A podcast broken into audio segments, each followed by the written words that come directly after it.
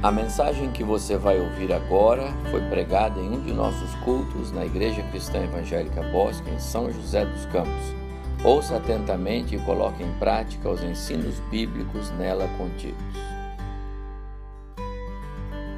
Quero saudar a amada igreja com a graça e a paz do Senhor Jesus.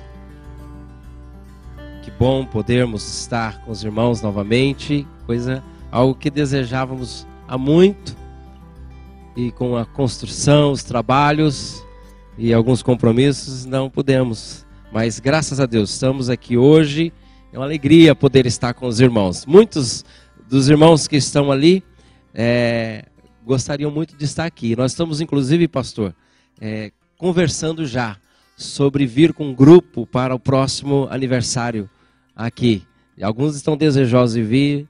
Orem por isso, para que possamos estar aqui com um grupo lá de Araçatuba ah, vai ser muito bom estar com os irmãos no, no aniversário, março, né? Uhum. Ah, meus irmãos, é, um, é uma alegria poder estar aqui, poder pessoalmente expressar aos irmãos a nossa gratidão. Gratidão pelas orações, a gratidão pelo amor demonstrado por nós, o cuidado dessa igreja para com a congregação de Araçatuba, algo que para a gente está sendo inspirador. Ah, os irmãos tem aprendido com a igreja aqui também. Eu quero agradecer os irmãos, as, as campanhas, a colaboração para o projeto, para a construção da igreja. É, muito obrigado, meus irmãos. Muito obrigado. O amor cristão, a demonstração do amor a Cristo e nos alcançando ali, servindo a nós. É, nós louvamos a Deus pela amada igreja. Louvamos a Deus pela liderança da igreja, por aqueles que estão à frente, mas por cada pessoa. Muito obrigado. Eu quero mostrar algumas fotos para os irmãos. Tinha mais que essas, mas para não temos o culto, vamos ministrar ceia, vamos participar. Queremos ser objetivos. Mais algumas imagens da, de lá, tá bom? É, é, nós tivemos dois eventos é, regional e, e, acolhemos lá o, o Férias para Jesus. Muito bom, os jovens participaram, foi muito bom. E o encontro das igrejas, nós recepcionamos os dois eventos lá. Isso aqui foi, é do encontro das igrejas. Ah, algumas imagens aí, um espaço grande lá que conseguimos. Ah, e nos dividimos lá, homens, mulheres, crianças. Muito bom. Esses são novos irmãos agora, já no novo prédio. Né? É, esse grupo está conosco agora. É, alguns vinham desde o ano passado, se preparando para o batismo. Então, esse grupo de cá, talvez a imagem não esteja tão boa, ah, foram, foram preparados para o batismo, foram batizados. O, os dois, as dois, o grupo de lá são famílias. Uma estava em Tupã, a de cima, e veio para a igreja, depois voltaram para Tupã, nossa igreja lá em Tupã, já são da Cristã Evangélica, e voltaram para nós novamente esse ano. E a família embaixo, eles eram membros lá da igreja de Guararapes, perto da gente. Mudaram para Satuba e estão conosco lá, um novo grupo que ah, Deus acrescentou à igreja. Né? Ah, algumas crianças aí, lá da igreja, nós temos como aqui o momento do, do da oração para o culto infantil, e as crianças estão ali.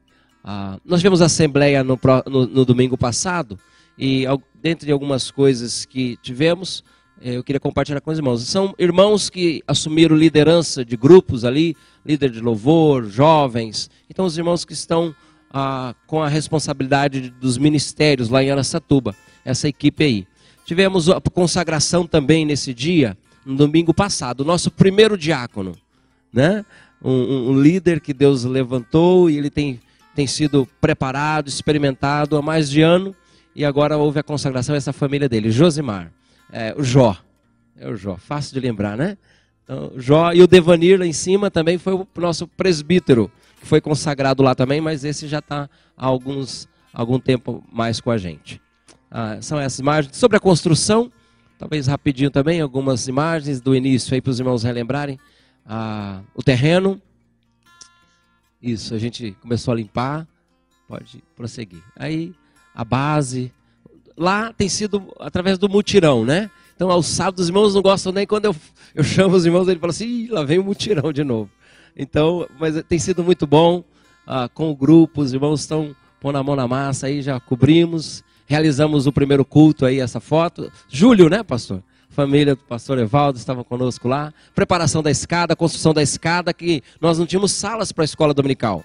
Havia um espaço atrás, large, a gente estava reunindo só nesse cantinho, uh, no fundo da igreja. E agora a gente levantou as paredes lá, as irmãs aqui fazendo uh, feijoada. Essa aí foi uma campanha lá da feijoada para ajudar essa aí, as, ah, essa ficou um pouco escuro, que as salas lá, sem reboco, essas salas, levantamos as paredes, faltava rebocar, faltava colocar, terminar. E aí rebocou, começamos a usar já, já melhorou bastante, né? Aí colocamos iluminação e o forro agora por último. Os irmãos aqui, a igreja nos ajudou, nos abençoou, conseguimos colocar o forro e rebocar. Agora faltando só a, a, as portas e as janelas. Nós fizemos uma campanha esse final de semana de pizza vendemos pizzas lá, 100 pizzas, para ajudar a colocar as portas.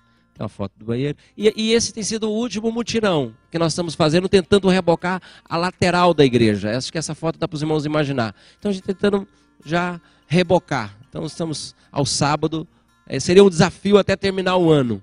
Vamos ver se a gente consegue, né? Já está aí ah, uma foto de dentro e um pouco da fachada ali. O início lá em junho, né? Estamos em novembro de 2019. Então, com certeza, se não fosse o Senhor conosco, ah, nada disso teria acontecido. Se não fosse o apoio dos irmãos, nós ainda estaríamos no prédio alugado. Nós somos gratos a Deus mesmo. Uma alegria, meus irmãos, é poder ver a igreja do Senhor se consolidando ali na cidade de Aracatuba. Louvado seja o nome do Senhor. Muito obrigado.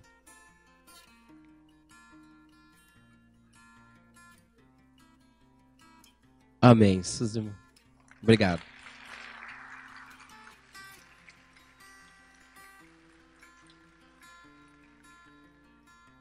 Levo sim. Muito obrigado pelo carinho. Ficamos felizes. Eu queria convidar os irmãos também. Vamos abrir a palavra do Senhor no segundo livro de Timóteo, a carta a Timóteo. Segunda carta a Timóteo, capítulo 4. Um texto uh, bastante conhecido por nós mas creio que a palavra do Senhor ela é viva e ela fala conosco. 1 Timóteo capítulo 4. Uh, ah, quero falar um pouquinho sobre essa, esse termo, resiliência. Essa expressão ela é extraída da engenharia, um termo usado, que ele traz a ideia de algo que enfrenta uma grande pressão, uma força extrema, mas tem o potencial de voltar à sua, ao seu estado original.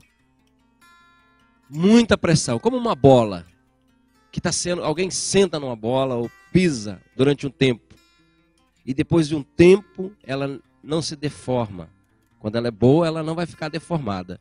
Ela volta ao seu estado original resiliência. São, existem pessoas resilientes. Sobre um pouco sobre esse termo que eu queria compartilhar com os irmãos. Vamos ler o texto da palavra do Senhor? Então, segunda carta de, Paulo a Timóteo, capítulo 4. Nós vamos ler a partir do versículo 6.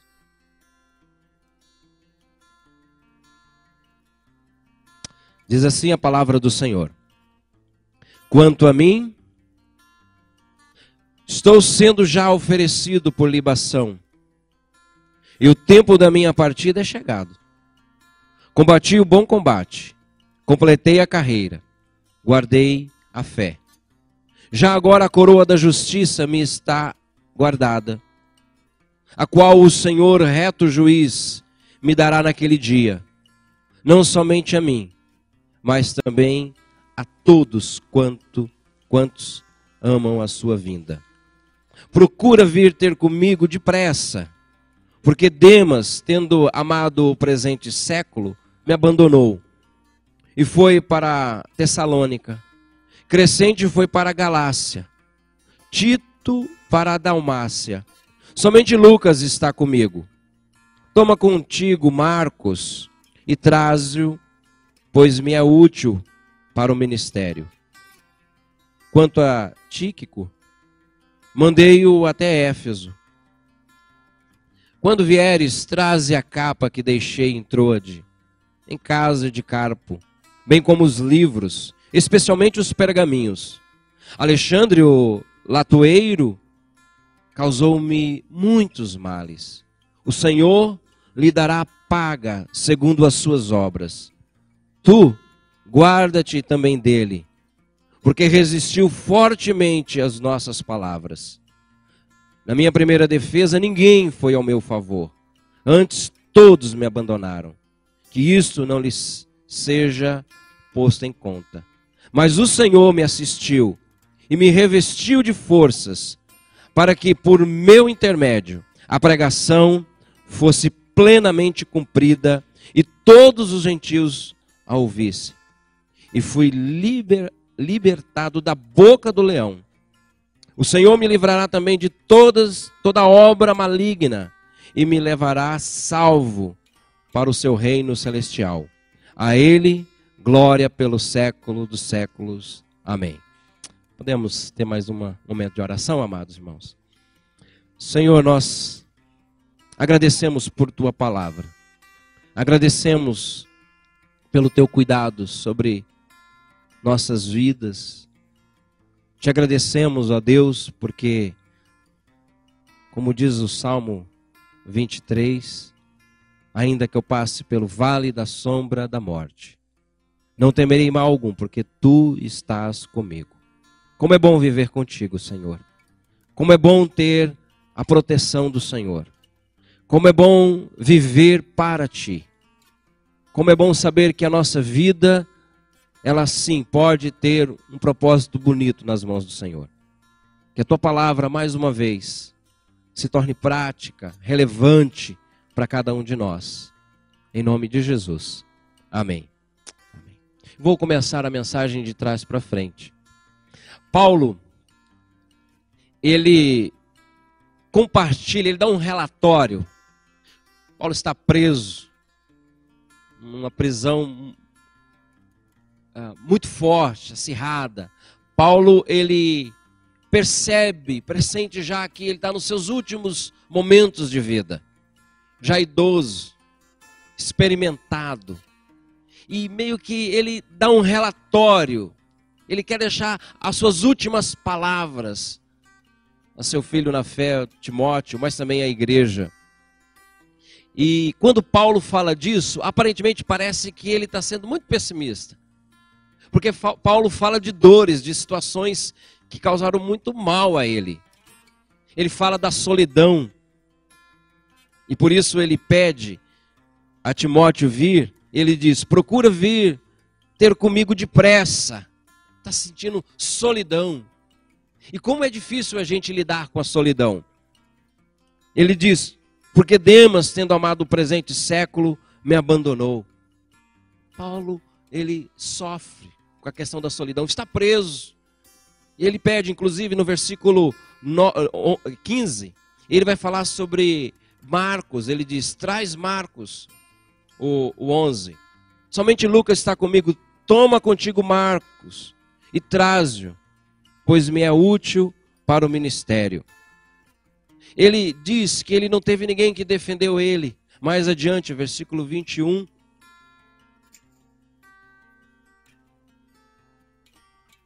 Dezesseis, obrigado. Na minha defesa, na minha primeira defesa, ninguém foi ao meu favor. Antes todos me abandonaram. Essa, essa ideia da solidão é muito difícil da gente lidar. Eu não sei quantos aqui hoje podia dizer, olha, eu enfrentei ou estou enfrentando. Porque às vezes podemos estar com, no meio de muita gente, trabalhamos, você pode trabalhar num ambiente com muitos colegas ao lado, dentro de casa a gente pode sentir solidão. A gente pode estar dormindo no mesmo quarto e sentir solidão. E lidar com a solidão não é nada fácil, meus irmãos. Mas se não bastasse ele ter que lidar com a solidão e, e, e ele compartilha isso. Paulo ele fala desse abandono, porque existe a solidão de não ter alguém por perto. Mas tem a questão do abandono daqueles que estavam por perto e não estão mais. E como é difícil você sentir sentir-se abandonado. Um amigo que foi, não se despediu. Eu recebi eu recebi de uma ovelha quando se é, nos deixou na igreja pelo WhatsApp. É, eu e a minha família não estaremos mais na igreja. É, eu me senti meio que pelo WhatsApp, não deu para dar um abraço, um abraço na família. É uma sensação muito ruim e para a gente administrar essa ideia de abandono, de da solidão e o abandono não é nada fácil, porque você você investe do seu amor, não é um investimento de coisas. Não é que eu quero, nós queremos que as pessoas nos paguem, nós, nós investimos, nós amamos, nós nos envolvemos, nos relacionamos, nós construímos história e, e a gente vai se marcando quando ah, vendo o testemunho da irmã e o pastor falando sobre a oração e, e, e o testemunho da recuperação é tão bom. É, a nossa história, a gente, a gente vai se esbarrando, se envolvendo, se abraçando e as nossas histórias vão se misturando. Somos um só povo. E quando o outro não valoriza isso, a comunhão, o envolvimento, é tão triste, é tão difícil. E Paulo ele abre o coração dizendo: tem pessoas, meus amigos me abandonaram. E ele cita vários nomes aqui. Alguns porque se desviaram amando o presente século. Outros mudaram de cidade. Ele sente o abandono. Paulo sente a traição. Ele, ele fala de, dessa perseguição com, com, sobre o Alexandre, latoeiro. Alguém que o rejeitou. Ah,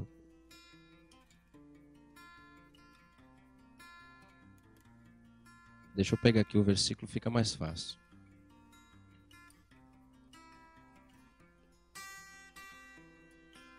Versículo 12. 14. 14. Obrigado, irmãos. Deixa eu só dizer uma coisa aos irmãos. Eu, eu, eu, não, eu já perdi dois óculos. é a dificuldade, né? Então, não, não consegui me adaptar ainda. Tô, de repente, falo, onde foi parado? Tem que fazer uma coleção assim enorme para deixar um em cada lugar. Eu acho que foi uma vez o pastor que deu essa sugestão. É, então, preciso mais um. Ah, irmãos, o versículo 14 diz: Alexandre, o latoeiro, causou-me causou muitos males. O Senhor lhe dará paga segundo as suas obras ele fala dessa perseguição, dessas lutas que ele está enfrentando, e ele está no final. Ele percebe que está no, nos últimos momentos da, da sua existência, do seu ministério. E ele fala da solidão, fala do abandono, fala de traição.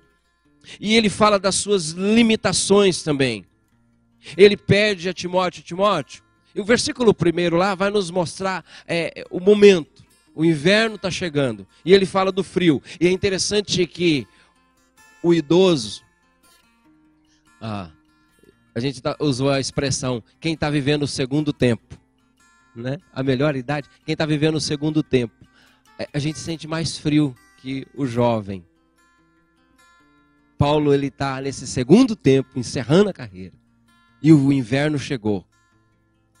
E ele pede: traz a minha capa, Vem depressa. Versículo 9 diz: Vem depressa. Mas lá na frente, versículo, agora sim, ah, 13. Quando vieres, traze a capa que deixei em Trode, em casa de Carpo. O frio. Ele fala dessas limitações que ele. Que ele tá. E ele pede também os pergaminhos. E é interessante pensar, Paulo, um dos maiores plantadores de igreja, um, um homem conhecedor da lei, abriu igrejas, preparou, recomendou, instruiu, escreveu as cartas, está preso, e ele diz: traz os pergaminhos, traz os livros. Que é que ele quer? Os livros. E aí uma lição tão preciosa para nós. Paulo é um estudioso, estudioso da palavra mas a gente pode perceber que ele compreendeu que a palavra traz esse conforto ao coração. Ela aquece o coração, aquece a alma. Quando você estiver com frio na alma, leia a Bíblia. Leia sempre a Bíblia, mas principalmente nesses momentos. A Bíblia aquece a nossa alma. Ela vem como um renovo para nós. Então ele, ele vive essas limitações da prisão, do frio, da presença de pessoas ao seu lado. Mas quais são as lições que Paulo deixa? Ele abre o seu coração, isso é uma, uma lição preciosa. De alguém que não tem medo de abrir o coração, de falar das suas dores, de falar do, das suas limitações, das suas angústias. E ele nos deixa lições preciosas de uma vida de alguém que entendeu, pelo menos viveu essa resiliência. De alguém que foi capaz de enfrentar os embates da vida, mas não se deixou por vencido. Paulo diz: Combati o bom combate. Combati o bom combate. Ele fala, ele tem essa, esse olhar sobre o passado como algo uma, como algo que foi cumprido, como uma tarefa cumprida. Ele não olha para trás dizendo assim: puxa vida, por que, que eu não me dediquei mais? Por que, que eu não me envolvi um pouco mais? Por que, que eu deixei de falar? Uma pessoa me procurou, uma ovelha da igreja, desesperada num, num domingo, pastor, minha avó está internada e, e senhor pode ir lá? Tem, eu falei, mãe, eu, eu posso, peguei algumas informações, mas eu digo, por que o seu desespero? Ela, ela está em estado terminal, um quadro terminal. Ela, ela disse, não, ela está lúcida, 95 anos. Ela está lúcida, conversando, mas ela assim, não fica muito tempo acordada. E, né, e eu, eu disse, mas tudo bem, mas é, é, é, o porquê, por que, que você sente essa urgência? É, é porque eu queria que o pastor pregasse, para que eu não quero que ela vá sem Cristo. E eu disse: Minha irmã, você tem convivido com a sua avó há tanto tempo e você não tem testemunhado a sua, a sua avó? Essa sensação de que de culpa. É, parece que a gente deixa algumas coisas para a última hora, aí a gente quer que as coisas se resolvam e, e não é assim, meus irmãos. Paulo diz: Eu combati o bom combate, eu não abri mão dos valores, Diante das pressões da sociedade, eu não neguei a fé. Eu combati o bom combate, eu fui firme, eu completei a carreira. Eu não deixei a vida pela metade, eu não deixei o ministério pela metade, eu não deixei a minha função pela metade. Eu fui até o final, eu combati o bom combate. Um desafio enorme para nós, pais. Combate o bom combate. No que diz respeito à criação dos filhos, destacam os filhos, as mães. Nós, como povo de Deus, meus irmãos, vai chegar um dia que a gente não vai mais precisar combater o combate. Mas é bom a gente poder olhar para trás e dizer assim: eu completei a carreira. Eu não fui negligente. Eu completei a carreira. Esse olhar para o passado como alguém que tem, traz no coração essa satisfação de que alguém que completou o seu ministério, o seu chamado, o seu, a sua vocação, que Deus lhe entregou. Mas ele tem um olhar para o presente também. Ele diz no versículo 6: Quanto a mim, estou sendo já oferecido por libação, e o tempo da minha partida é chegado. Ele está consciente que o seu tempo é chegado. Essa consciência do tempo presente. Quanto a mim, e Paulo ele diz: Eu estou sendo oferecido. Está preso. O sistema de Roma ah, o aprisiona. Ele sabe. O Império Romano, com toda a sua truculência, ah, ele sabe que há pouco tempo o seu ministério termina. Mas ele sabe que não é Roma que está prendendo ele. A sua vida é uma oferta a Deus essa ideia da libação como algo que é aspergido como culto. Quanto a mim, estou sendo já oferecido por libação, e o tempo da minha partida é chegado. Essa ideia da partida é essa ideia da morte, né? Como que a gente encara a morte? E essa palavra ela traz pelo menos três significados. Um é de, de um bote que alguém desamarra para atravessar o rio. Partida é sair de uma situação, é uma travessia. É, eu saio de, de, de um lugar para estar em outro lugar agora. Por isso que a morte do povo de Deus não é o fim, é um encontro, é um novo tempo com o nosso Deus, um encontro com o Senhor. É a ideia também da partida traz aqui uma ideia de de alguém que tem, vive em tendas, mas agora ele desamarra para se dirigir à morada, ao lugar fixo, à residência fixa. E assim que o crente deve entender a sua partida. Nós estamos num lugar que é transitório. Vivemos num corpo que é transitório. Vivemos num mundo que nós somos peregrinos aqui. Não chegamos em casa ainda. Mas daqui a pouco nós vamos estar em casa. Jesus disse: Não se turbe o vosso coração. Credes em Deus, credes também em mim. Na casa do meu pai há muitas moradas. Nós vamos chegar na casa do pai, meus irmãos. Essa partida do cristão não é algo que tra deve trazer tristeza e angústia, mas uma alegria de saber que aí sim vamos poder chegar em casa. Ah, apóstolo Paulo também, ele traz um olhar sobre o futuro aqui. Ele diz no versículo 8: Já agora a coroa da justiça me está guardada, a qual o Senhor, reto juiz, me dará naquele dia.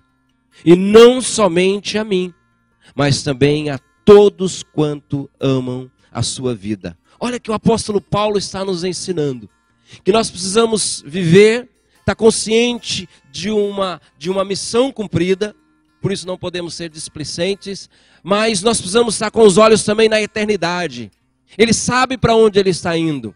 Ele sabe qual é o destino final da sua vida, e ele sabe que não foi em vão. Agora, a coroa da justiça não a punição, não o castigo, mas a recompensa de ter vivido com o Senhor, de ter servido ao Senhor, de ter andado com Deus. Vivemos hoje ainda um número gigantesco dos desigrejados. Pessoas que preferem não cultuar, não estar aqui, não viver o compromisso da fé cristã. Meus irmãos, vale a pena andar com o Senhor, vale a pena viver como família de Deus. Permaneça, permaneça firme, consciente de que tudo que fazemos fazemos para aquele que sim nos dará a verdadeira recompensa. Ele diz: Eu receberei a coroa, a coroa da justiça, porque ela me está guardada. Mas ele lembra dos seus amigos, lembra de nós. Ele diz lá: A qual o Senhor, reto juiz, me dará naquele dia, e não somente a mim, mas também a todos quanto amam a sua vinda. E aqui, meus irmãos, ele olha para a igreja. A igreja do Senhor. É o Senhor quem cuida, é o Senhor quem sustenta e é o Senhor quem recompensa. Por isso que Paulo, ele pode falar dos azedumes da vida, ele pode falar de solidão, ele pode falar da angústia, de abandono, porque Paulo ele tem os olhos na eternidade. Ele diz: Eu falo disso, mas isso não pesa a minha vida. Eu compartilho a alma, mas não é que eu estou murmurando, eu sei que o meu redentor vive. Eu sei que o Senhor, ele há de recompensar o teu servo. Ele não murmura, ele não tem uma visão pessimista do ministério. Mas Paulo, ele nos motiva a permanecer firmes no Senhor. O versículo, eu queria ler o versículo 17 com os irmãos. Diante de tudo o que ele diz, ele diz as angústias, as lutas, mas ele diz: Mas o Senhor me assistiu e me revestiu de forças, para que por meu intermédio a pregação fosse plenamente cumprida e todos os gentios a ouvissem. Fui libertado da boca do leão. O Senhor me livrará também de toda obra maligna e me levará salvo para o seu reino celestial. A Ele glória pelo século dos séculos. Amém. Que maravilha. Ele diz: O Senhor, Ele ele nos mostra que ele pôde enfrentar tudo isso, porque o Senhor o livrou. O Senhor estava com ele. As pessoas podem abandonar. Você pode até enfrentar a solidão, e certamente em algum momento da vida vai enfrentar. Nós podemos enfrentar a questão do abandono, nós podemos enfrentar a dor de uma traição, de um amigo que foi. Podemos enfrentar. Mas uma das coisas que nós devemos ter certo no nosso coração é que o Senhor está ao nosso lado. O Senhor não é um Deus ausente. O Senhor não é um Deus que se distancia dos seus filhos quando vêm as adversidades. O Senhor é o Deus presente. E porque Deus está presente, Paulo ele pode abrir o coração. Ele pode falar isso com uma perspectiva verdadeira, clara a respeito da eternidade. Meus irmãos, que o Senhor nos abençoe a ter essa mesma fé, essa mesma firmeza, que os embates da vida não roubem de nós a alegria da perseverança, de continuar, de terminar. Eu queria terminar com uma historinha, não quero estourar o tempo, pastor. A Jim Elliot, ele foi um missionário que uh, estudou com Russell Shedd. E e Russell Shedd disse: Eu vou para o Brasil. E o Jim ele disse: Eu vou para o Equador. Eu vou trabalhar com os Alcas, uma tribo indígena dos Alcas no Equador. E ele, eles ambos se formaram e foram. Ele montou a sua equipe. Alguns irmãos aqui conheceram, conhecem, conheceram na verdade, Russell Shedd, né? Ah, amigo conterrâneo dele. E ele diz: Eu vou para os Alcas, para o Equador. E montou a equipe dele e foi para a tribo dos Alcas. E com muita dificuldade, tentando contato com a tribo. A tribo tinha, eles tinham informações que eles eram, eles eram um povo muito violento. E contato, passaram-se os dias, e a igreja era muito querida. Ele era muito querido pela igreja, ele se preocupado, e passaram os meses e ele resolveu escrever uma carta para a igreja. E ele, na carta dele, ele escreveu à igreja, falou: orem por nós. Nós estamos percebendo que uh, o desafio vai ser muito grande. Percebemos riscos aqui.